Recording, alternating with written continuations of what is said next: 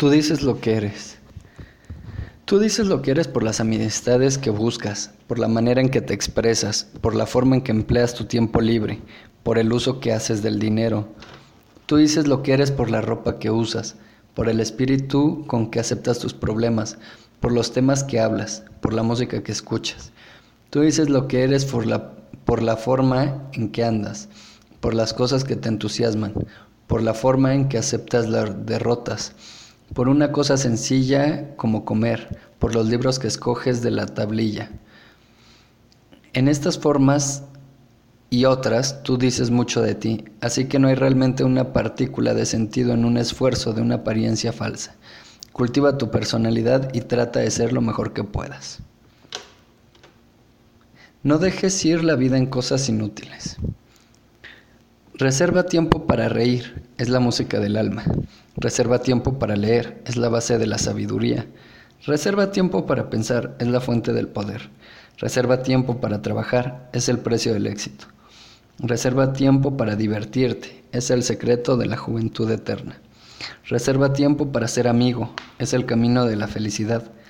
Reserva tiempo para soñar, es el medio de encontrar tus objetivos. Reserva tiempo para amar y ser amado, es el privilegio de los hijos de Dios. Reserva tiempo para ser útil a otros. Esta vida es demasiado corta para que seamos egoístas. Nosotros no perdemos tiempo en la vida, lo que se pierde es la vida al perder el tiempo. Señor, ayúdame a decir la verdad delante de los fuertes y a no decir mentiras para ganarme el aplauso de los débiles. Si me das fortuna, no me quites la razón. Si me das éxito, no me quites la humildad. Si me das humildad, no me quites la dignidad.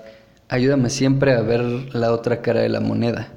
No me dejes inculpar de traición a los demás por no pensar igual que yo.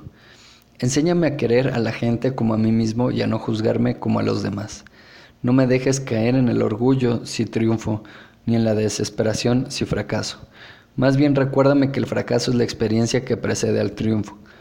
Enséñame que perdonar es un signo de grandeza y que la venganza es una señal de bajeza. Si me quitas el éxito, déjame fuerzas para aprender del fracaso.